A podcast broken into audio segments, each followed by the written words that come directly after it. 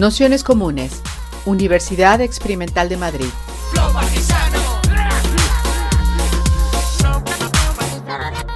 Toda la información en nuestro canal de Telegram Nociones Comunes o en nuestra web traficantes.net barra formación. Bienvenidos, bienvenidas, bienvenides a este curso Entender la crisis capitalista, que como ya señalamos en la primera sesión, en la sesión que dedicamos a, esta, idea, concepto de, tecnofeudalismo, eh, teníamos pues un poco por misión el intentar al menos acercarnos a algunas de las lecturas que, interpretan la, realidad del capitalismo, del poscapitalismo, incluso como veremos hoy, de quienes dan por muerto el capitalismo para dar paso a algo todavía peor si no éramos capaces de, imaginarlo. Y, bueno, pues con la intención también de hacer un repaso y abordajes de, cuáles son los engranajes, las formas de, funcionamiento y cómo te, puede ser a partir de ahí también la, intervención política en un mundo que, ha cambiado de manera radical. ¿no? Como veíamos en la primera sesión, hay elementos que muchas veces parecen no tenerse en cuenta a la hora de, hacer abordajes eh, políticos de, la realidad y el mundo en el que vivimos, como son todos los procesos de financiarización, también de digitalización o como veíamos el último día pues, las nuevas posiciones de poder que se, se producen en las eh, relaciones económicas que, bueno, vivimos a día de, a día de hoy. ¿no? Uno de los abordajes que queríamos hacer es precisamente el que, el que tiene que ver con el texto que, que os hemos mandado, que salió publicado en la New Left Review en el número 129 eh, y que un poco intenta, a partir de, la idea del capitalismo rentista o del rentismo, eh, pensar cuáles son las nuevas dinámicas de, esas relaciones de poder dentro de la economía eh, capitalista. Y en ese, en ese ámbito, pues se nos ocurría que, el texto escrito por Javier Moreno Zacares, que, Zacares, que es quien, quien nos acompaña hoy, investigador en economía política en la Universidad de Warwick, tiene un poco la, la intención de, poner encima de la mesa y confrontar pues, algunos de, esos, eh, de esas posiciones que, estaba, que estaba señalando. ¿no? Él mismo eh, comenta en el texto que parece o podría parecer como punto de partida que en el capitalismo de hoy en día eh, no se pone en marcha tanto la, idea de producir algo como la de poseer algo ¿no? y señorear de alguna manera los beneficios que dan esas posiciones de, de propiedad que al fin y al cabo serían las que servirían de punto de partida de, ese capitalismo, la idea de este capitalismo rentista. Así que nada, como empezamos un poquito más tarde, lo, voy a dejar aquí. Agradeceros a todos, a todas, a todos que estéis eh, por aquí en esta segunda sesión y especialmente a Javier, que ha tenido pues toda una aventura para llegar a conseguir dar la charla después de un retraso eh, monumental del vuelo que tenía eh, esta, esta mañana o este mediodía. Y nada, pues al final se, ha resuelto favorablemente y le tenemos en el aeropuerto de Valencia atrincherado para poder dar la, sesión. Así que triplemente gracias. Y nada, pues con esto comenzamos. Eh, la idea era, como siempre, tener una, primera intervención y luego bueno, pues poder pasar al, debate. Y, y también, como siempre, mañana os mandaré junto al audio pues las referencias bibliográficas que, en las que se apoya también el, texto de la New Left y bueno, pues las cuestiones que también nos puedan eh, ir eh, comentando. Así que muchísimas gracias y con esto comenzamos. Hola, buenas tardes desde el aeropuerto de Valencia, aquí he trincherado, como decía Pablo, sí, la verdad es que ha sido bastante, bastante travesía eh, lo que he tenido hoy, pero bueno, aquí estoy, eh, disculpas por adelantado si se oye ruido de fondo, los anuncios de los vuelos, etcétera. Pero bueno, creo que he encontrado un buen sitio para, para poder dar la charla. Gracias a Pablo por la introducción y a Traficantes por la invitación. Y, nada, estoy encantado de estar aquí y de, y de, poder comentar mi artículo. Eh, bien, voy a ello directamente. La economía mundial lleva algunas décadas ya en una fase de estancamiento secular, algo que se hace patente eh, si observamos el débil crecimiento de las economías capitalistas más avanzadas, que son las que marcan el, ritmo de todo el sistema. El crecimiento económico de estos países es en torno a un tercio de lo que fue durante el boom de los años 60. Y bajo la superficie de este proceso de, ralentización del crecimiento se observa una caída de la rentabilidad en la esfera de la producción eh, de mercancías.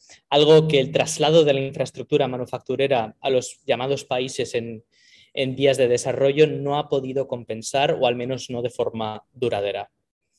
En busca de mejores rendimientos, el capital se ha lanzado hacia aventuras especulativas basadas en promesas de futuros rendimientos que a menudo no se cumplen, ya que el crecimiento que requieren parece que no, no acaba de llegar. El resultado de todo esto ha sido un modelo de crecimiento débil y volátil, pues ha estado sostenido por burbujas financieras. Desde los años 80, este modelo, la llamada financiarización, ha dejado un rastro de crisis destructivas y recuperaciones con poca creación de empleo en el camino hacia la gran recesión del 2007, cuando revientan eh, las contradicciones de este modelo a, escala global.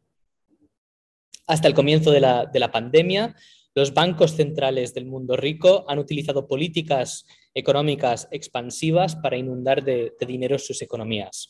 Se esperaba que una, inyección de liquidez de este calado fuese suficiente para relanzar el crecimiento, pero no ha sido el caso. Por el contrario, la abundancia de, dinero fácil tan solo ha servido para inflar una nueva espiral de burbujas bursátiles e inmobiliarias. Por lo demás, se observa una falta de oportunidades de inversión apetecibles. Antes de la pandemia se llegó incluso a dar la curiosa situación de bonos gubernamentales a tipo de interés negativo, algo inaudito, lo cual quiere decir que los inversores estaban dispuestos a pagar por financiar a un Estado. Es decir, ante la incertidumbre que les generaba una economía mundial estancada, preferían perder algo de, dinero con tal de que un Estado les guardase su riqueza. Y tras el impacto de la pandemia, parece que lo que estamos viendo es una especie de proceso de desglobalización a medida que los problemas del estancamiento económico están pasando cada vez más al plano geopolítico. Pero lo que hay de fondo, como ya digo, es un estancamiento económico que, se, se, ve patente ya desde hace varias décadas, desde al menos los años 70. Y las causas del estancamiento secular son motivo de un intenso debate. Simplificando las cosas, digamos que existen dos posiciones enfrentadas. Hay quienes consideran que el estancamiento es consecuencia de la reestructuración neoliberal del capitalismo, acaecida tras la crisis de los años 70. Desde esta perspectiva, el neoliberalismo empodera a unos financieros cortos de miras, atrapados por sus intereses especulativos, lo cual eh, atrofia el dinamismo productivo del capitalismo y da lugar a la llamada financiarización. Otros autores, por el contrario, sostienen que el capitalismo alcanza su techo con la edad de oro de, la expansión de posguerra, durante, durante la cual Mm, la intensa competencia internacional da paso a un debilitamiento de la rentabilidad y como consecuencia se produce un exceso de capital en forma de capital financiero. Es decir, el orden de causa es o bien financiarización, estancamiento o estancamiento, financiarización. Y el debate no es poca cosa, porque tiene importantes implicaciones en la política económica. Si la causa del estancamiento es la financiarización y las políticas neoliberales, eso quiere decir que la solución es la desfinanciarización o al menos una forma de capitalismo keynesiano y eso sería suficiente para relanzar el crecimiento.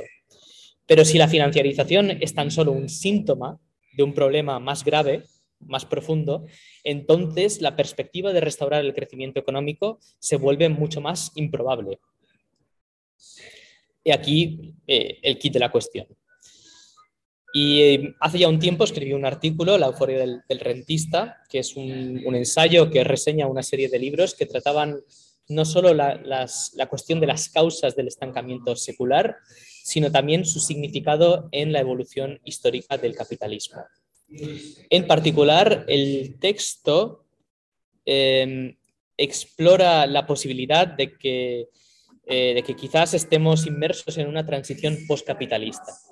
Y este es el tema que quiero tratar hoy. La idea eh, que estamos, de que estamos trascendiendo el capitalismo puede parecer increíble, pero lo vienen apuntando ya varios teóricos potentes.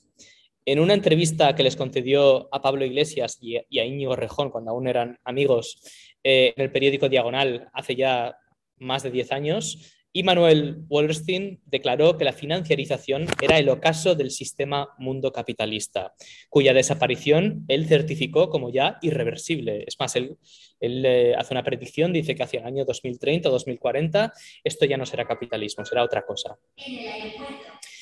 Otros, sin embargo, han sido menos proclives a profetizar de esta forma, pero no han dejado de apuntar en una dirección similar. El antropólogo David Graeber o el historiador Robert Brenner han destacado que las formas de extracción de, excedente específicas al capitalismo, las cuales están organizadas en torno a las presiones impersonales del mercado mundial, parece que están perdiendo peso respecto a formas de explotación jurídico-políticas que se, se asemejan más a las de las sociedades precapitalistas. Estamos hablando, por ejemplo, de tarifas, de honorarios, de arrendamientos o de ganancias de capital sustentadas políticamente. Una lógica similar lleva a Jody Dean o a Yanis Varoufakis a hablar de tecnofeudalismo. Para Mackenzie Work, el capitalismo está muerto y lo que viene es aún peor. Y nada, eh, tratemos este tema. Vamos a ver si lo podemos desempaquetar un poquito más. Pero para poner orden en estas cuestiones, yo pienso que hay que empezar desde el principio. Y el principio es, ¿qué es el capitalismo? Si el capitalismo está muerto y, estamos eh, en un proceso de transición hacia algo distinto, tenemos al menos que tener claro qué es, eh, cuál es el punto de partida. Yo creo que aquí hay, mucho trabajo que hacer, porque tendemos a definir el capitalismo eh, en base a su apariencia superficial. El capitalismo asumimos que es el dinero, que son las empresas, que es el beneficio, es decir, es el, intercambio de mercado. Pero en realidad el mercado es una forma social mucho anterior. Eh, es, algo que precede al capitalismo, eh, lleva en existencia durante miles de años y por tanto no podemos reducir el capitalismo a esas formas de intercambio de mercado. Tenemos que especificar más. Y aquí creo que es importante volver a los economistas políticos clásicos, a Smith, a Ricardo y sobre todo a Marx. Lo que hoy llamamos capitalismo para ellos era un tipo de sociedad marcada por la competencia de mercado. Y este tipo de sociedad tiene una serie de dinámicas particulares. La competencia entre capitales genera una presión constante para aumentar la productividad, especialmente mediante la introducción de técnicas de ahorro de trabajo para abaratar los costes de producción. La idea es producir de forma cada vez más eficiente para poder bajar los precios y así expulsar del mercado a la competencia. Es decir, el capitalismo viene con un carácter competitivo y deflacionista. Los precios bajan o tienden a bajar em, cuando, cuando una, mercancía queda sujeta a la lógica de la producción capitalista. Y esto lo vemos de forma clara en los procesos de industrialización de los últimos dos siglos, que mediante la producción a escala con técnicas mecánicas y digitales han abaratado, por ejemplo, el coste de los alimentos o de la vestimenta. Los clásicos asociaban este tipo de acumulación, la asociaban con la clase capitalista, que son aquellos que no solo son dueños del capital, sino que además han de competir en el mercado para poder reproducir su capital. Y esta dinámica la contrastaban con las formas de extracción de excedente de la clase terrateniente, a la que asociaban con el rentismo. La renta no es como el beneficio capitalista, es una forma de ingreso que surge en condiciones de mercado en las que la competencia es limitada o nula. El rentista posee un activo escaso y se aprovecha de ese monopolio u oligopolio que tiene para subir los precios al máximo posible. En el caso del terrateniente, el activo es el suelo y los precios son el alquiler para su cultivo. Pero podemos aplicarlo a la vivienda también, por ejemplo.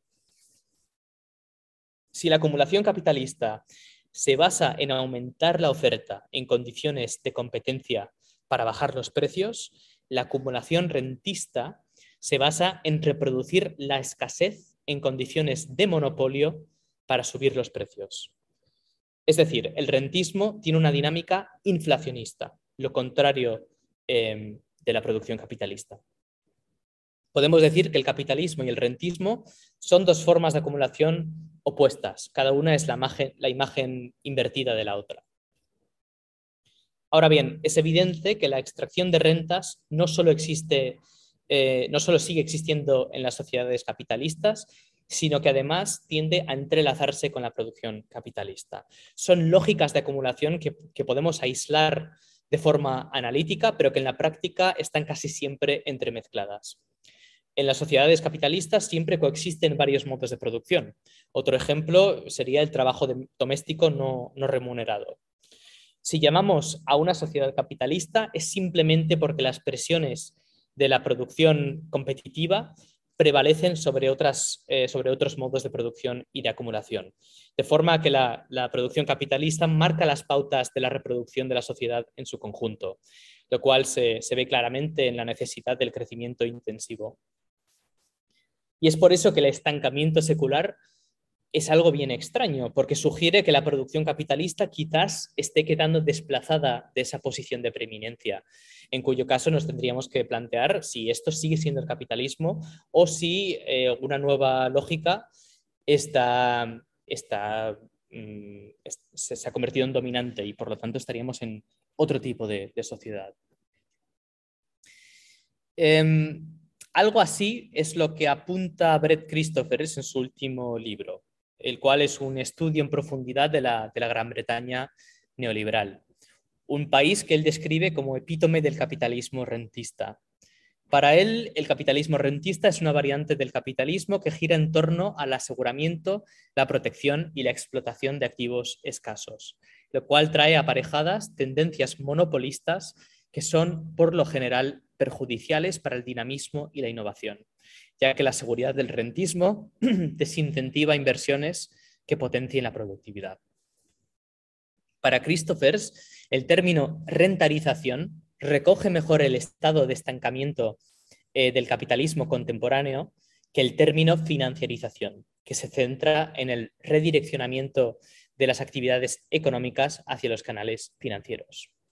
Este último término, para Christophers, privilegia un aspecto de una transformación estructural más amplia e ignora los demás, eh, varios ignora otros, otros aspectos de esa, transformación, em, los cuales, como sugieren los datos, han sido tan materialmente significativos o más que la expansión de las finanzas. Como disecciona Christophers en el libro, el rentismo contemporáneo es un fenómeno sumamente complejo y multifacético. Si el rentista del siglo XIX era fundamentalmente un financiero o un terrateniente, los rentistas actuales también obtienen corrientes de ingresos de las plataformas digitales, las reservas de recursos naturales, la propiedad intelectual, los contratos de servicios o las infraestructuras. Para Christophers, la rentarización es consecuencia de las políticas neoliberales. Por ejemplo, la privatización de activos públicos realizada por Thatcher, empresas, edificios y terrenos de, propiedad pública, dio vida a rentistas basados en las infraestructuras y aumentó las filas de los rentistas inmobiliarios, mientras que la propagación de los contratos públicos, debido a la externalización, dio origen a rentistas cuya renta procedía de los contratos de prestación de servicios. La liberalización de las finanzas y la caída de los tipos de interés facilitaron el aumento de la deuda de los hogares, de los organismos públicos y de las empresas, con el correspondiente devengo de intereses, lo cual impulsó el poder de los rentistas financieros. A su vez, el fortalecimiento de los derechos de propiedad fortaleció al rentismo en su conjunto, como lo hizo la neutralización de las leyes de competencia y la creciente indulgencia hacia prácticas monopolistas. La política tributaria para Christophers también resultó clave, especialmente la disminución del gravamen de las ganancias de capital, que relajó la presión fiscal sobre las ganancias por la liquidación de activos, lo cual permitió que los aumentos de los precios de los activos crecieran descontroladamente. De esta forma, el neoliberalismo no solo ha apoyado los ingresos de los rentistas, sino también el propio valor de sus activos. Y el resultado de todo esto han sido exorbitantes beneficios monopolistas en sectores de fuerte componente rentista, atrayendo el capital hacia sectores de baja productividad y dando lugar a una economía estancada y marcada por una creciente desigualdad debido a la desarticulación de las organizaciones obreras.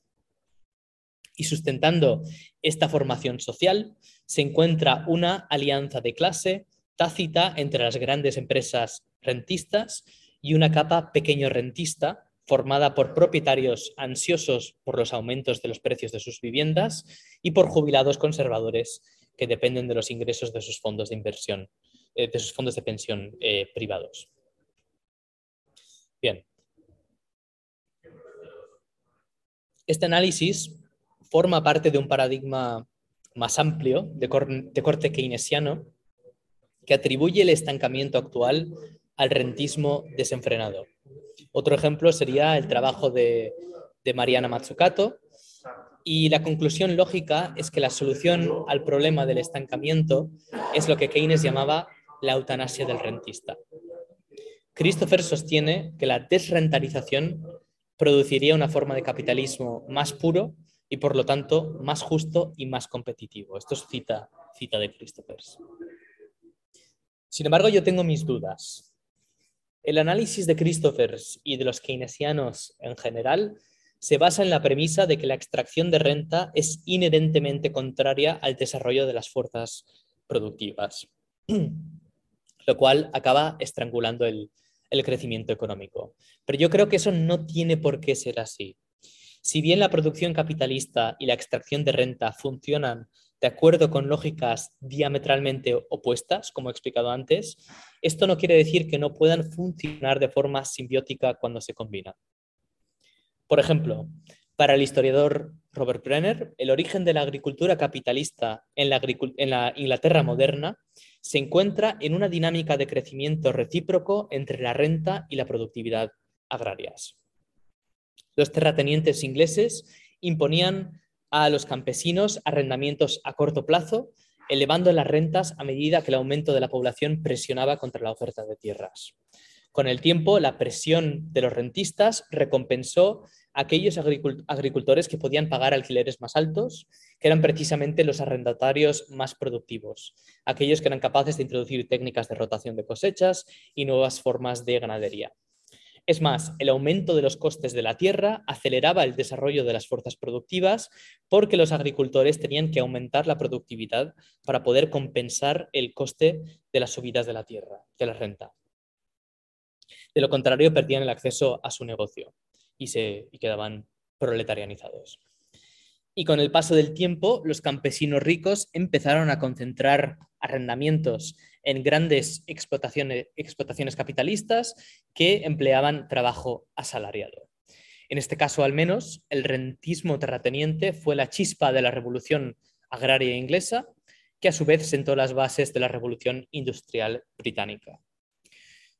Bien, este ejemplo yo creo que ilustra que no tiene por qué haber una contradicción entre el rentismo y el capitalismo. A veces me parece que sí, que ciertas formas de rentismo pueden estrangular la productividad, pero no es, no es necesariamente el caso. Y, el argumento de Christopher, de Christopher y de los keynesianos en general se basa eh, sobre, sobre esa base, que el rentismo siempre es, es eh, negativo para el, para el desarrollo del capitalismo. Y yo, sin embargo, pienso que en, ciertos casos ambas formas de acumulación pueden funcionar de forma simbiótica eh, y esto complica el, relato. Doy más ejemplos. Para Christophers, el Reino Unido es una nación rentista por predisposición histórica. Esto es lo que él dice. Él señala que los rentistas han tenido un papel dominante en la sociedad británica desde los primeros días de su odisea capitalista. Esto es cita de Christophers. Y em, él sostiene que el rentista queda temporalmente desplazado de su posición dominante en la primera mitad del siglo XX, cuando grandes cantidades de tierra pasaron a ser de propiedad pública y las finanzas fueron sometidas a la regulación gubernamental. Esto, según nos dice, fue lo que allanó el camino para la gran expansión industrial posterior a la Segunda Guerra Mundial. Pero cuando esa expansión entra en una crisis durante los años 70, la reestructuración neoliberal trae consigo la venganza del rentista. Algo que le ha pasado factura al dinamismo de la economía británica desde entonces. Pero este relato me suscita una serie de preguntas. Considerando que, la Gran Bretaña, perdón, considerando que Gran Bretaña encabeza las revoluciones agraria e industrial, ¿por qué la disposición histórica del país hacia el rentismo no ahogó entonces el desarrollo de las fuerzas productivas? Si había mucho rentismo en el siglo XIX, ¿por qué hay una industrialización tan brutal en Gran Bretaña, por ejemplo? Y este problema me, lleva a otras preguntas. Si el rentismo no estrangula el dinamismo capitalista, entonces, ¿qué certeza tenemos de que lo esté haciendo ahora? Y esto a su vez me lleva a otra pregunta. ¿Y si el actual proceso de rentarización no es en absoluto la causa de la, de la desaceleración capitalista, sino su síntoma. Y esto último que acabo de decir es la, premisa central del último libro de Aaron Benanav, que el auge del rentismo es meramente un síntoma de la falta de oportunidades de inversión en la esfera productiva. Es decir, es el propio motor del crecimiento capitalista, el capital productivo, el que ha llegado a un momento de agotamiento histórico. El problema, según Benanav, se debe a la sobrecapacidad en los mercados mundiales para los bienes manufacturados. Dicho de forma diferente, lo que tenemos entre manos es una crisis de sobreproducción industrial a escala global. Benanav sostiene que esta saturación tiene sus orígenes en la era posterior a la Segunda Guerra Mundial. La reconstrucción de las economías de Europa y de Japón seguida por la propagación de la industrialización en los países del llamado tercer mundo, da lugar a una intensa competencia internacional en las exportaciones de productos manufacturados. Y esto reduce los precios de los, productos eh, industriales, haciendo que fuera más difícil alcanzar tasas rápidas de expansión eh, económica. Así que desde finales de la década de los 60, los países del mundo rico empiezan a desprenderse de empleo, industrial dada la caída de las tasas de, beneficio. Hay demasiada competencia en los mercados globales, las tasas de beneficios están, eh, se están reduciendo, entonces por lo tanto no tiene sentido invertir en, mejorar las fuerzas productivas y el riesgo que, todo ello conlleva y por lo tanto empiezan a, desprenderse de trabajadores. Y los países que se habían incorporado más tarde a la industrialización siguen el mismo camino una vez alcanzan la, frontera técnica. Así pues, la desindustrialización llegaba al sur de Europa a finales de los 70, como sabemos bien. Más tarde llega a América Latina y a partes de Asia y de África, em, que siguen el, el mismo camino en las décadas de los años 80 y 90. Eh, pues resumo, Benanav básicamente lo que dice es que la industrialización del periodo posterior a la Segunda Guerra Mundial lo que hace es saturar los mercados eh, mundiales para, las mercancías y esto em, hace que se, digamos, se reduzcan las tasas de beneficio y los motores industriales de diversos países empiezan a desprenderse de, empleo industrial ante tal panorama. Y, él insiste que la causa inmediata del estancamiento no es el crecimiento de la productividad eh, per se. Él insiste que si falta empleo no es por la automatización, como muchos hoy en día sostienen, sino por la superabundancia registrada en el mercado mundial ocasionada por la multiplicación de las infraestructuras industriales. Es decir, todo el mundo se ha industrializado al mismo tiempo y eso quiere decir que, el mercado pues, eh, no, tiene espacio para crecer porque hay demasiada oferta. Yo aquí añadiría un apunte. Yo creo que Benanav em, está en lo correcto, pero en su relato eh, la presión para aumentar la productividad, que es típica de las economías capitalistas, queda un poco desdibujado. Entonces yo creo que, creo que hay que reintroducirla. Si bien el estancamiento del empleo no es atribuible a la automatización del, trabajo, porque si fuese el caso, la productividad del trabajo estaría acelerándose cuando en realidad eh, se, está ralentizando.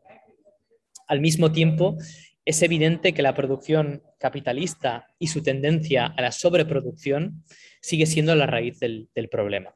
La causa subyacente de la sobrecapacidad en el relato de Benanav sigue siendo la necesidad de aumentar la productividad por medios técnicos. De otra manera, no hubiera habido ninguna necesidad de multiplicar las infraestructuras técnicas.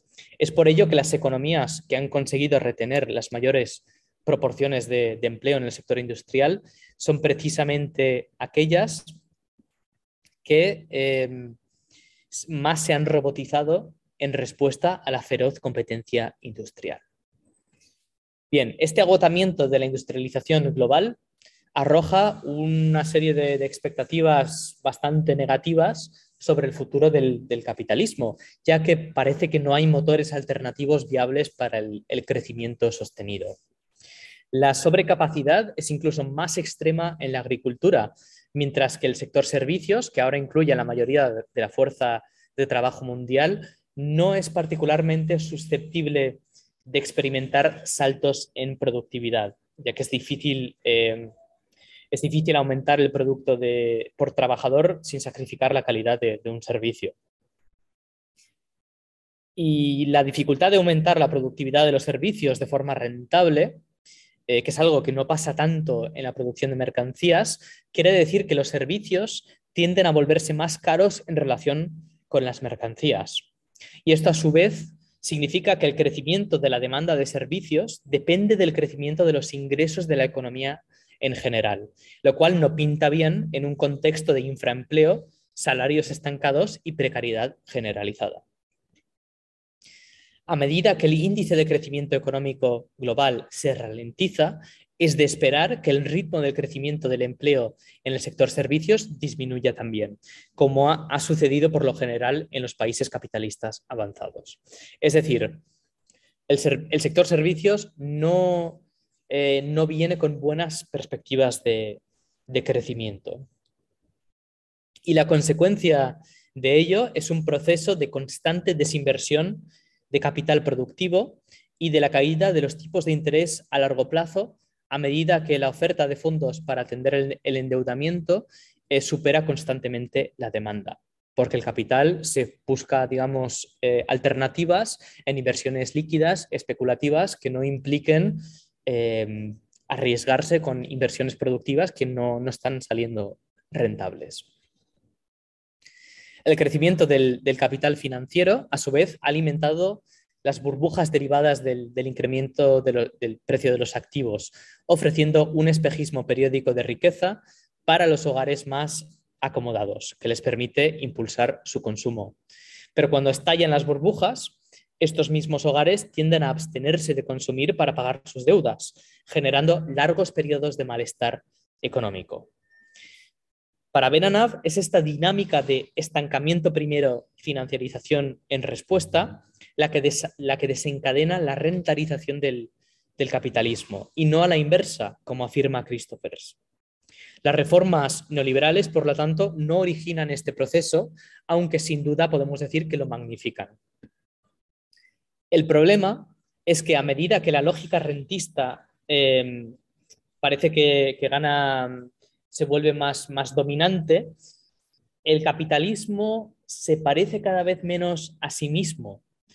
Si, como afirma Christophers, el rentismo se ha vuelto el principio dominante de la organización social, entonces quizás no estemos ya en el capitalismo. Quizás esto es una sociedad que sigue siendo de clases, sigue siendo comercial, pero que se rige por unas dinámicas distintas a las del capitalismo. Em, porque el modo de producción capitalista ha quedado supeditado a otra cosa de carácter rentista.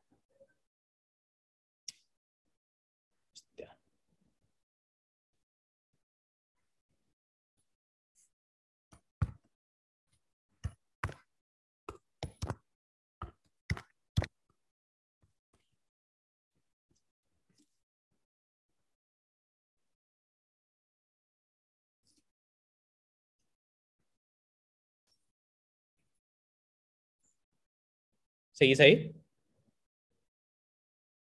Sí, sí, perfecto. Perdona, es que se ha, cortado mi, mi wifi, entonces quería. Estamos teniendo problemas técnicos en el aeropuerto, ¿quién lo iba a decir? Pero bueno.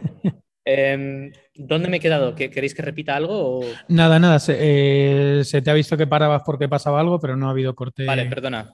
Sigo pues. Bien, pues lo que digo, em, la implicación del análisis de Christopher es que quizás el modo de producción capitalista haya quedado supeditado a otra lógica de acumulación y por lo tanto esta sociedad quizás no debería llamarse eh, capitalista. Christopher no llega tan lejos, pero yo creo que es una implicación lógica de, su análisis. Y digamos que partiendo de esta premisa es de donde, es de donde sale el provocativo libro de, Mackenzie, Mackenzie Work que lo tenéis también en, los links. Ella dice, la mala noticia es que esto ya no es capitalismo, es algo peor. Para Work es incorrecto referirse a esta, a esta nueva sociedad como tecnofeudalismo.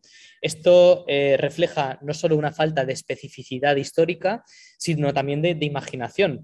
Eh, no tenemos por qué estar volviendo a un modo de producción anterior. Se pueden crear nuevos. Puede ser que esto, pues, en fin, tiene un cierto parecido de alguna forma con, el carácter rentista del feudalismo, pero no todo el rentismo es feudal. Y con respecto a, este concepto que se ha puesto de moda últimamente, yo estoy de acuerdo con ella. Si bien tiene una cierta fuerza como eslogan político, yo como soy académico y me toca ser pedante y quejarme de la falta de precisión analítica, pues me parece que debemos resaltar que el feudalismo es algo muy particular y el neorrentismo, por llamarlo de alguna forma actual, no se ajusta a su definición. Y en esta línea, eh, Wark pues, nos proporciona una alternativa. Ella bautiza al último, a este último monstruo que ha engendrado la sociedad de clases como vectorialismo. Los recientes avances tecnológicos han hecho que la información sea extremadamente barata y abundante, planteando el problema de cómo mantener formas de desigualdad de clase, de opresión, de dominación y de explotación basadas en algo que ahora, en principio, es ridículamente abundante. Esto es cita textual de, ella. Bien, el análisis es que para resolver esta contradicción, el capitalismo se ha transformado en un nuevo modo de producción basado en el control de lo que Wark llama vectores de información, una abstracción que designa la infraestructura sobre la que se envía la, información. Si la propiedad y el control de los medios de producción otorgan al capitalista el poder de, organizar el trabajo, la propiedad y el control del vector, el vector de la información, proporciona al vectoralista el poder de organizar los propios medios de producción por medio de patentes, de derechos de propiedad intelectual, de marcas registradas, de procesos logísticos patentados y otros medios similares. Para Wark, actualmente gran parte del poder y la propiedad de las mayores corporaciones mundiales asume la forma vectorial.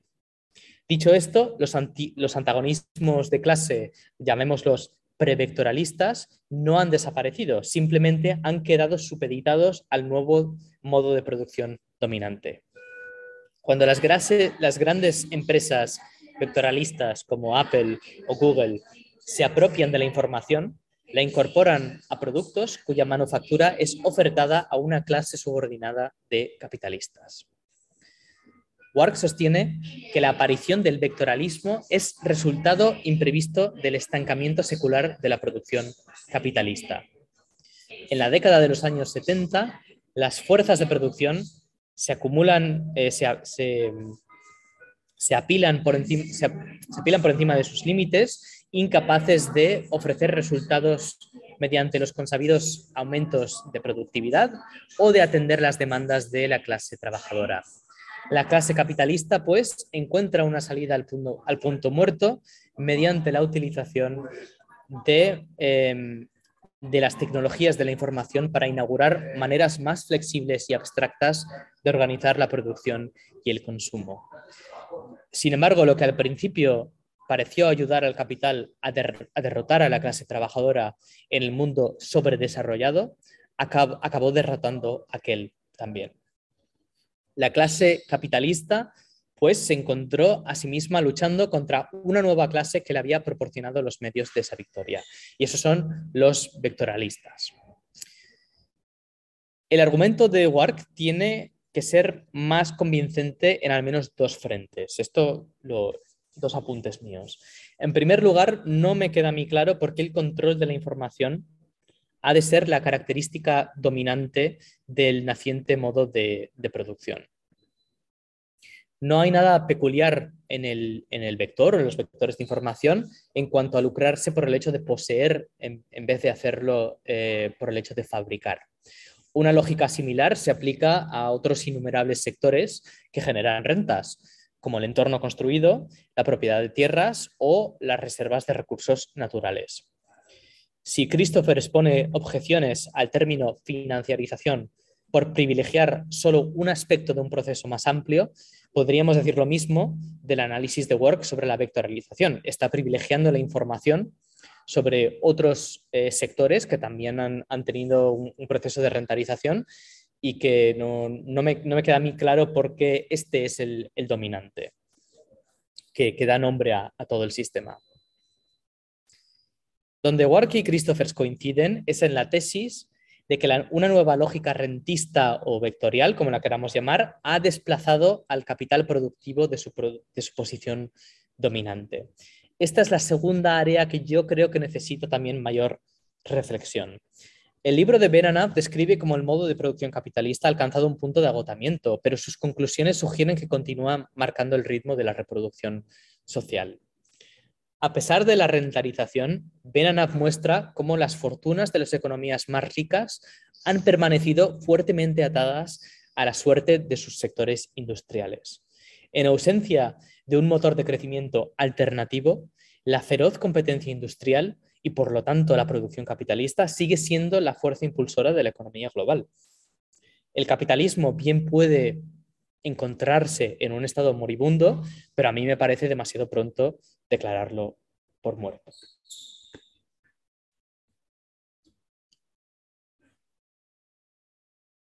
Bien, pasamos a la última parte de, la charla. Ante esta situación de, estancamiento secular, ¿qué perspectivas tenemos de una transformación postcapitalista de carácter emancipatorio? Aunque el libro de Work sacude la conciencia histórica del lector presentando un el mundo en un proceso de, evolución postcapitalista, no, no, llega a identificar sendas de avance en, una, dirección, digamos, mm, positiva. Al contrario, nos queda poco que esperar. El capitalismo está muerto y ahora parece que estamos atrapados en una sociedad de clases incluso peor.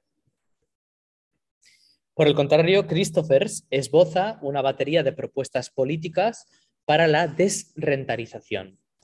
Entre otras cosas, él esboza una política más estricta sobre la competencia, una tributación más elevada de las ganancias de capital y la nacionalización de ciertos sectores de la economía. Los sectores socializados serían gestionados por diferentes niveles del Estado o por órganos comunales también. Además, se adoptaría una política eh, industrial con el apoyo de bancos de inversión públicos.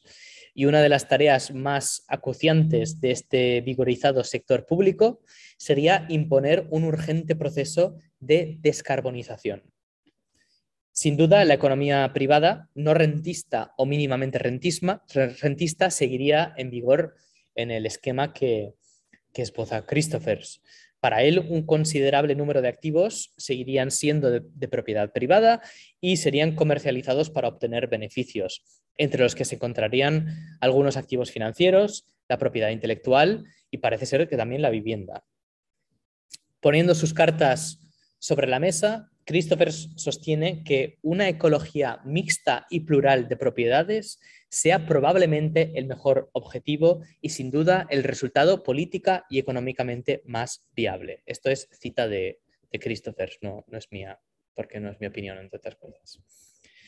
Christopher señala que en esta sociedad los recursos económicos estarían sujetos a un control más disperso y democrático, algo que para él supone nada menos que una transición postcapitalista.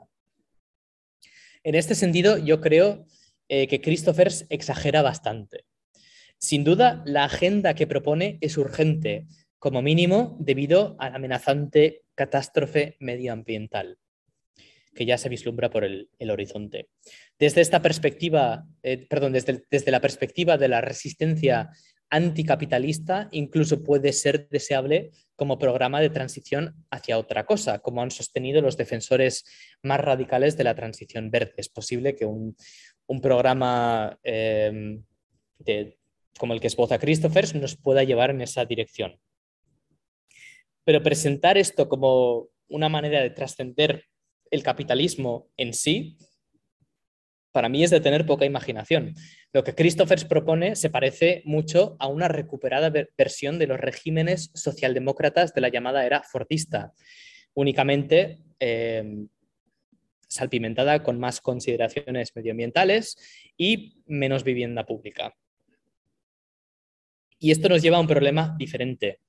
Los regímenes redistributivos de la época fordista keynesiana se basaban en unos sectores industriales muy rentables. Es de ahí de donde eh, salía el crecimiento para, para poder redistribuir y, crear un, un estado de bienestar. Sin embargo, en la actualidad vivimos en un mundo de sobredesarrollo y de mercados saturados. Del análisis de Christophers se desprende que deshacerse del rentista sería suficiente para desatar un nuevo ciclo de productividad industrial. Sin embargo, la cuestión no abordada es si la edad de oro del capitalismo socialdemócrata puede ser recreada en una era de estancamiento secular, donde no existen oportunidades para el crecimiento como las que había entonces. Y aquí es donde entra Benanav, con una visión mucho más revolucionaria. Benanav sostiene que las soluciones que contempla la economía mixta, como las adelantadas por Christophers o por los defensores de izquierda de la renta básica universal no solo son poco realistas en un contexto de estancamiento secular, sino que tampoco van a tener incidencia en el escenario del conflicto de clases. Estas opciones obvian el hecho de que la, clase capitalista recurriría a la huelga de capitales, la fuga de la inversión, con la diferencia de, que actualmente los riesgos serían mayores que de lo que ya lo eran en, eh, la época de posguerra, ya que los deprimidos niveles de inversión y el galopante desempleo que tenemos ahora hacen de la desinversión un arma todavía más poderosa que en épocas pasadas. Para defenderse de la insubordinación de las élites empresariales, los gestores de ese Estado reformista necesitarían amenazar a las empresas con la socialización total y sostener esas amenazas difundiendo un plan creíble para acabar con la empresa privada, con el respaldo, eh, digamos, eh, eh, de movimientos sociales masivos que estén empujando al Estado en, esa dirección. Para Benanaz, para, digamos, para alguien de simpatías más keynesianas, más socialdemócratas, esta realidad supone decir, bueno, pues entonces este, este tipo de esquema simplemente no es viable. Pero para Benanav, en, en, vez de considerar ello como un impedimento, él se inclina por la opción de la plena socialización y eh, traza una alternativa al margen del mercado. Esto no significa que busque respuestas en la planificación central de tipo soviético, que para él resultó ser tanto económicamente irracional como ecológicamente destructiva, llenando los almacenes de productos de mala calidad y demostrando ser propensa a caer en la burocratización autocrática. Para Benanav, la, la esfera de la necesidad, todo aquello que necesitamos para vivir, tendría que ser administrada por una lógica de justicia cooperativa que asegure la provisión de la totalidad de los bienes y servicios al margen del mercado. Y esto supone la vivienda, la alimentación, el vestido, los bienes comunes, intermedios y finales, las instalaciones de saneamiento, de agua, de electricidad, la asistencia sanitaria, la educación, el cuidado de los niños y ancianos, los medios de comunicación y transporte y un largo etcétera. En su visión, todo ello se asignaría como un servicio público o mediante sistemas de almacenamiento social. significativamente, Benanav señala que las necesidades de la sociedad no estarían determinadas a priori, sino que serían decididas de acuerdo con un criterio democrático. La producción social se basaría en un constante proceso de planificación participativa. ¿Qué es lo que queremos que se produzca? ¿Cuánto y a expensas de qué? Todas esas cuestiones eh, tendrían que tendrían que ser determinadas por una serie de asambleas descentralizadas, si bien estas estarían anidadas en asambleas a escalas más, más altas también. Podríamos decir asambleas, eh, no sé, locales, regionales, nacionales, globales. No habría un plan central, sino una serie de planes parciales que se superpondrían, con algunos aspectos administrados a escala local y otros coordinados a escala global mediante avanzadas tecnologías informáticas. Para Benanav, las tareas que nos pongamos podrían exigir entre 3 y 5 horas eh, diarias de trabajo, aunque este tipo de actividad podría concentrarse en diferentes momentos del año o de la vida del trabajador, estableciendo previsiones para el descanso, para los viajes, para los duelos o para la, inversión cultural.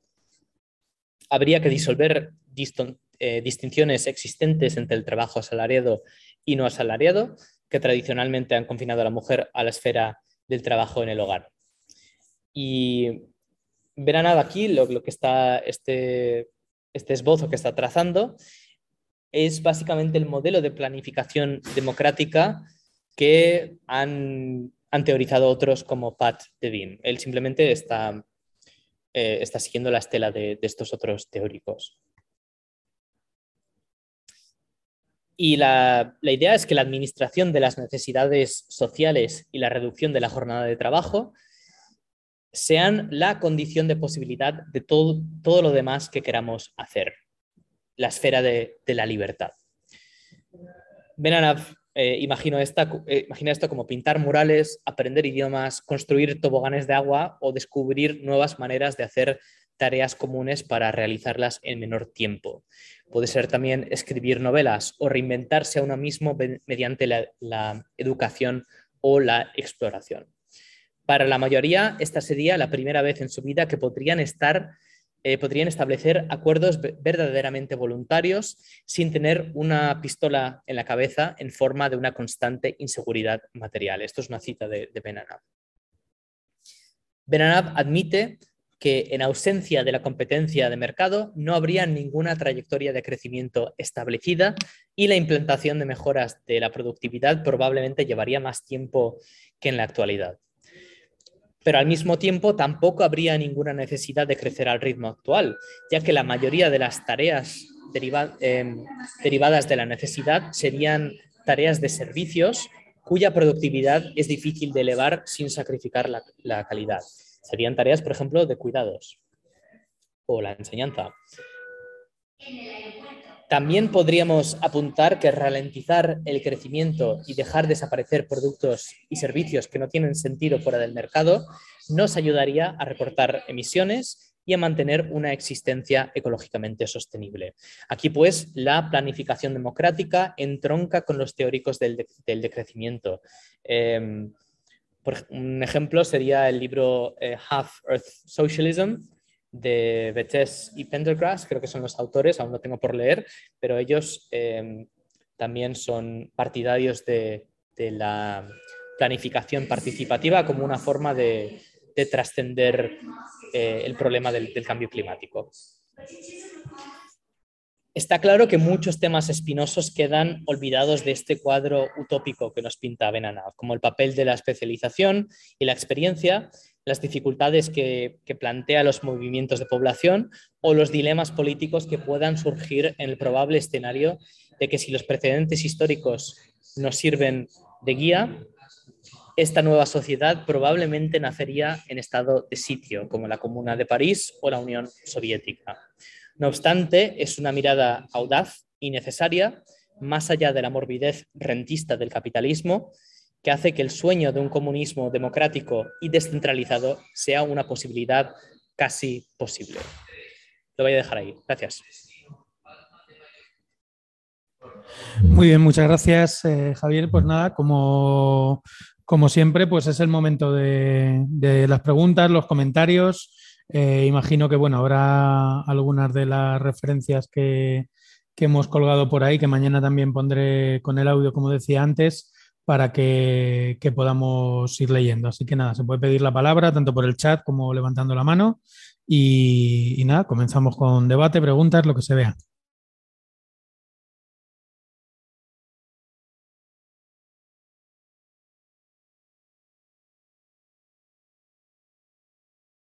Em, bueno, quería hacer una consulta.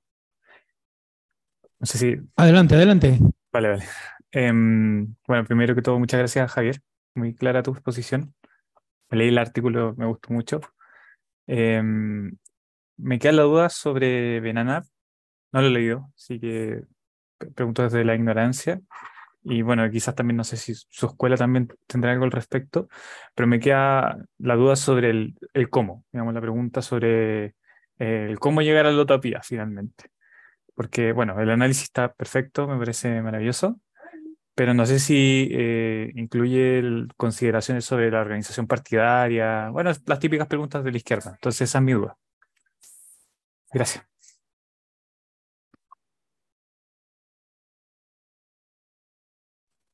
Eh, ¿Tomamos varias preguntas o, de una en una? Si hay alguna más, sí estaría bien juntar varias.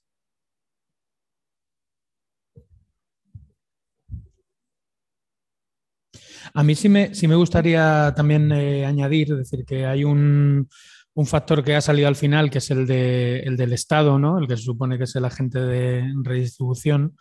Y, porque es importante también a la hora de, cómo afrontar la, cuestión del rentismo. ¿no? Aquí en el caso español, con eh, precisamente esa mezcla que existe entre mecanismos rentistas eh, de los grandes fondos financieros, pero también unas amplísimas capas de, rentismo, de rentismo particular, se ve bien cómo se, constituyen esos núcleos de poder y cómo atan de alguna manera al, Estado a través de la propia democracia, ¿no? Es decir, que son los propios rentistas los que también generan una, parte notable del voto.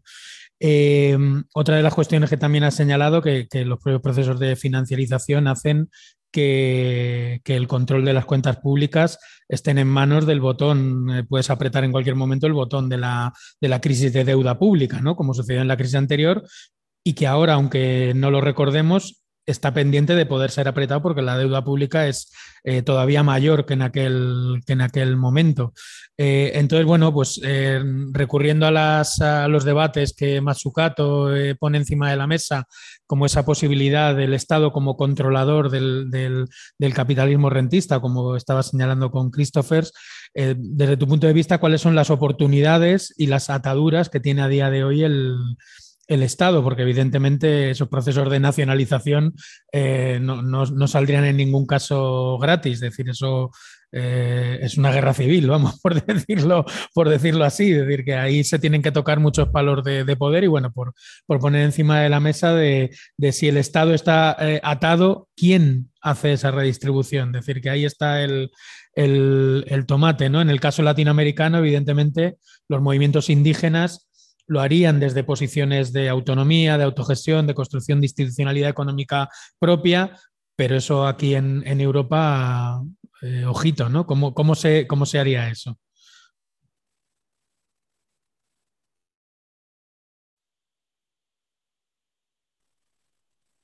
Ay, no, no se te oye ahora, Javier. Hola. Ahora.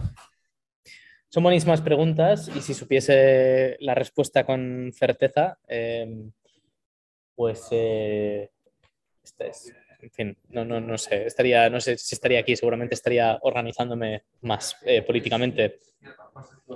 Creo que ambas preguntas, una sigue a la otra, ¿no? La, la primera pregunta, vamos a ver, ¿cómo llegar hasta ese, hasta ese punto de partida? A ver, me voy a esperar a que pase la Policía Nacional, que no sé que me vayan a, me vayan a, eh, decir algo. Sí, vamos a ver, Ben él... Ben es parte de, o era parte del colectivo EndNotes, que es una, revista en, abierto que está muy bien, yo la recomiendo. Eh, algunos de los mejores artículos que los escribe eh, los editoriales de esta revista los escribe él de, forma anónima y, en fin, eh, digamos que la, la, tendencia política de EndNotes es lo que se llama la, teoría de la comunicación, ¿no? Es, de, corte así más bien,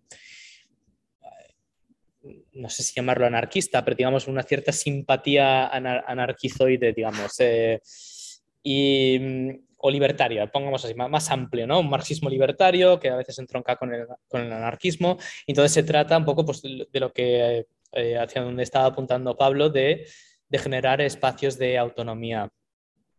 Y, la idea pues, sería, eh, como dice eh, Chantal Mouffe, es una especie de, éxodo del, Estado y, generar comunidades que puedan ser mantener una especie de, autosuficiencia fuera del mercado, al menos hasta un cierto punto, y a partir de ahí generar vínculos de solidaridad y movimientos de masa para hacer presión, de forma que una sociedad alternativa se empiece a formar casi como un ataque termita ¿no? dentro de, la sociedad anterior. Yo creo que esa es la visión que, llevan ellos y que lleva, y que lleva Benanav también. Y esto, a ver, por un lado, a mí personalmente, si me preguntas a mí, me genera ciertas, hasta cierto punto algunas simpatías, porque es cierto que si hubiese un proceso revolucionario, pongámoslo ahora en policía, vale, pero em, ya sea de una insurrección o sea, digamos, un, proceso eh, democrático que se va radicalizando, en ese momento, en, el, llegamos a un punto, digamos, donde se produce la fuga de capitales que está, que está mencionando Pablo, el norte global tendría un problema, porque dada la deslocalización de la producción y la formación de, cadenas de producción cada vez más dispersas, em, el momento en el que tu economía se, se, encuentra en esa situación y haya fuga de, capitales y hay un cortocircuito, digamos, en, todo ese, ese, circuito económico, te encontrarías en una situación de aislamiento internacional, seguramente, y es posible que lo que ocurra es que tu proceso eh, de cambio social se encuentre ante la necesidad de reindustrializar o de, adquirir capacidades productivas em, eh, locales, digamos, eh, de forma muy rápida. Y en ese momento un proceso revolucionario se puede volver muy autoritario muy rápido. Tenemos los ejemplos de, los países en los que se han, producido estos cambios, que digamos estaban desde una posición de atraso económico. Obviamente Rusia, pero la, España de la Guerra Civil también podría ser, ser un caso. Y entonces lo que proponen los teóricos de la comunicación para evitar esa, ese, desliz autoritario que podría tener un movimiento revolucionario en el norte global es, pues eso, construir espacios de autonomía y de autogestión eh, que no dependan tanto de, las cadenas globalizadas para, digamos, estar listos en el momento de que eh, mm, se produzca un cambio de, ese tipo, tener ya establecida una base que nos permita llevarlo hasta, a cabalgarlo, la revolución hasta, hasta el final en e, ese argumento, digamos, eh, yo creo que tiene una cierta sustancia, pero yo no me, no sé, no, me libraría del, Estado completamente tampoco. Yo creo que hay, ciertos problemas, como por ejemplo el problema del cambio climático, que no se pueden gestionar de forma local. Eso, esto va a tener que hacerse a una escala seguramente global y eso va a requerir formas de, gestión más, más amplias. Benanav pues deja abierta la posibilidad a una forma de planificación global.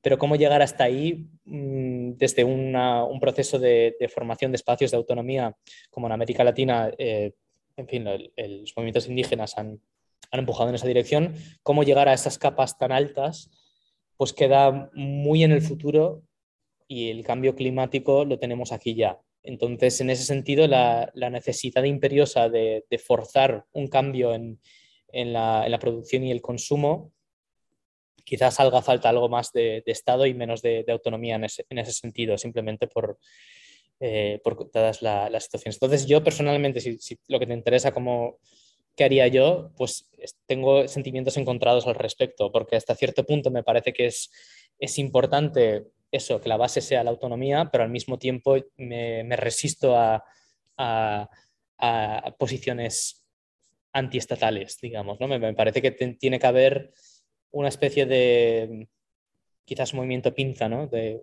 un, empuje de base y luego quizás eh, entrar en las instituciones para, eh, para, forzar cambio también desde arriba y que se encuentren en el medio. Esa, digamos, sería mi, respuesta un poco mm, medio evitando la pregunta, si, si te soy sincero. Pero sí, siento no, no puede ser más preciso. No, perfecto. Eh, no sé si Patricio, no sé si vas a añadir alguna cosa que me ha, parecido, ¿eh? porque como... No, no, no, no, me quedó claro. O sea, igual tenía otra consulta, pero eh, no sé, bueno, quizás otra persona quiere preguntar. Dale, dale. Eh, mira, tiene que ver en particular, bueno, yo soy chileno, soy latinoamericano. Y siempre me ha llamado mucho la atención en algunos marcos teóricos, eh, cuando se habla de la, industrialización, digamos, se, se plantea un, bueno, como en, este caso, digamos, eh, como que existe un límite, como un máximo al que ya se llegó de industrialización a nivel mundial. Mm. Eh, sin embargo, en los países del sur global, digamos, eh, se ha construido igual una, una, un proceso de industrialización a partir de todo este proceso, de, digamos, de, de mutación del capitalismo, donde muchas de las industrias escaparon, digamos, del centro económico y se fueron a los márgenes, obviamente con todo lo que eso conlleva, digamos, relaciones laborales súper precarizadas, qué sé yo, bueno, todos los fenómenos que ahí, que ahí aparecen. Eh, entonces, me da la sensación, bueno, y no sé, quería saber tu perspectiva, que en, muchos de estos marcos teóricos se da un análisis eh, que mira desde el norte global, digamos, el proceso de financiarización y de desindustrialización eh, en el norte global, pero eh, no lo piensa más como sistema mundo, el capitalismo. No sé si me equivoco o, si tiene alguna apreciación al respecto, que también me puedo equivocar, digo, no, no soy experto para nada. Eh, pero quería saber tu opinión sobre eso. Es mi opinión. Bueno, em, Pablo, ¿tomamos más preguntas o...? Sí, sí, si hay alguna más, yo creo que estaría bien, tanto por el chat como si nos la comentáis por el micro, porque así se eh, distribuimos la palabra, por decirlo así.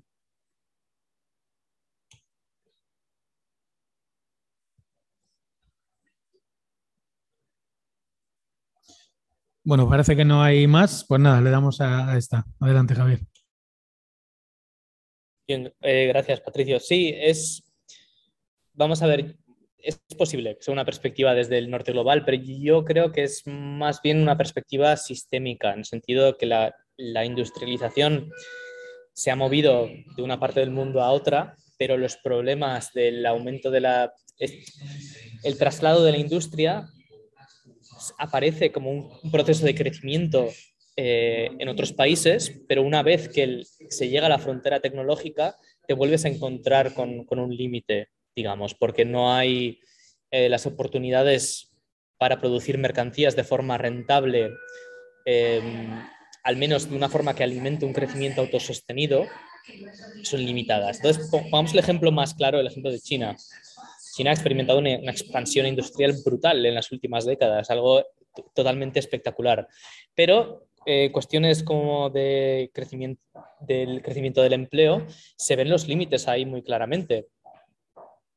Em, creo recordar, si recuerdo bien, aunque lo tengo que comprobar, la proporción del empleo industrial en China no ha cambiado desde los años 80 y respectivamente del aumento brutal de la producción industrial que, se ha vivido. Y esto se debe al aumento de la productividad. No, necesitan tantos trabajadores para, producir más. Y eso digamos que también pone un límite sobre el consumo, eh, porque a medida que aumenta la productividad, necesitas crecer cada vez más para generar nuevos puestos de trabajo para compensar aquellos que estás destruyendo.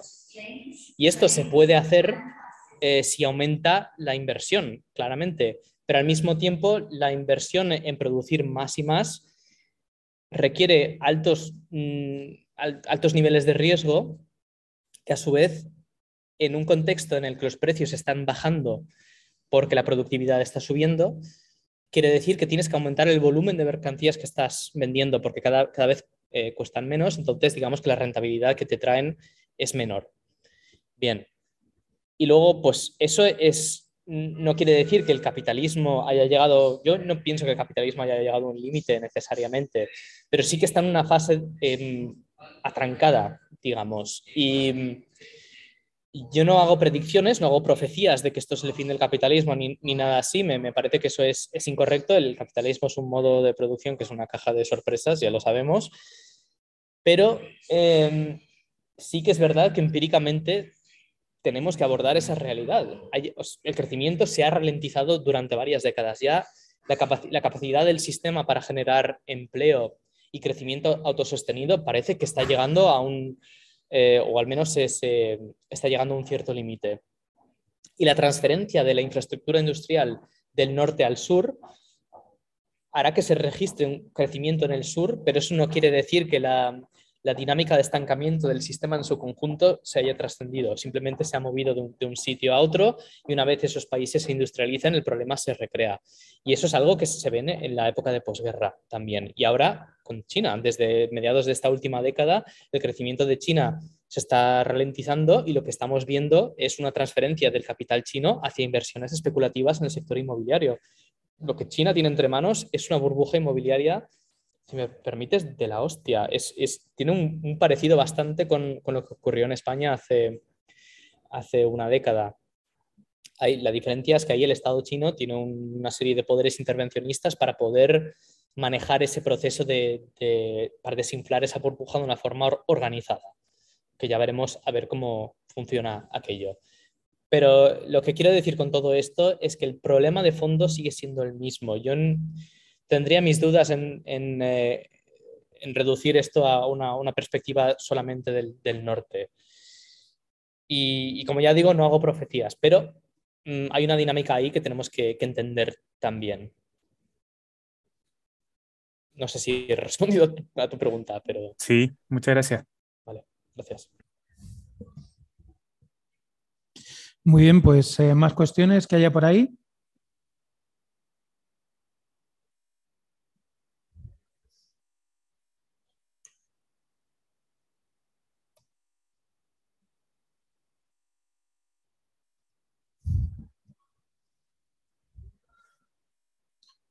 No sé si no hay más preguntas, ha quedado todo claro.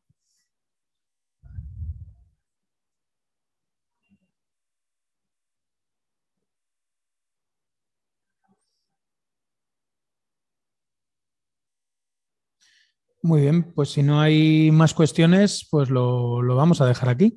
Eh, otro día más nos vamos con una buena cantidad de lecturas Em, de los enlaces que os he mandado, sabéis que los libros de Traficantes de Sueños, que es donde está el libro de Benanaf, eh, está el PDF disponible.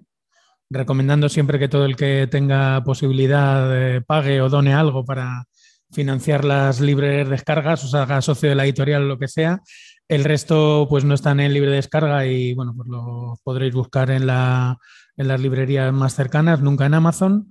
Y, bueno, pues eh, lo vamos a dejar aquí. El próximo día sabéis que nos metemos ya en, eh, bueno, a través de, la figura de Jason Moore y un poco esta idea de las eh, fronteras comerciales, las fronteras mercantiles y, esta idea general de, de, la creación de un nuevo capitalismo verde, ¿no? De alguna manera, la gran salida hacia adelante eh, lo dijo el propio Partido Comunista Chino, eh, pasa por las nuevas tecnologías verdes, por el nuevo eh, desarrollo sostenible, por esta idea de, del capitalismo verde. Y bueno, pues ahí entraremos también en otra perspectiva, que es la, en cierta medida la historia ecológica y, la coproducción de, capitalismo y, medio ambiente de la que habla Jason Moore. Y yo creo que bueno, también tendremos ahí otra perspectiva, un, un distinta, pero que nos va, nos va a ayudar también a, tener otra, otra fotografía de, de dónde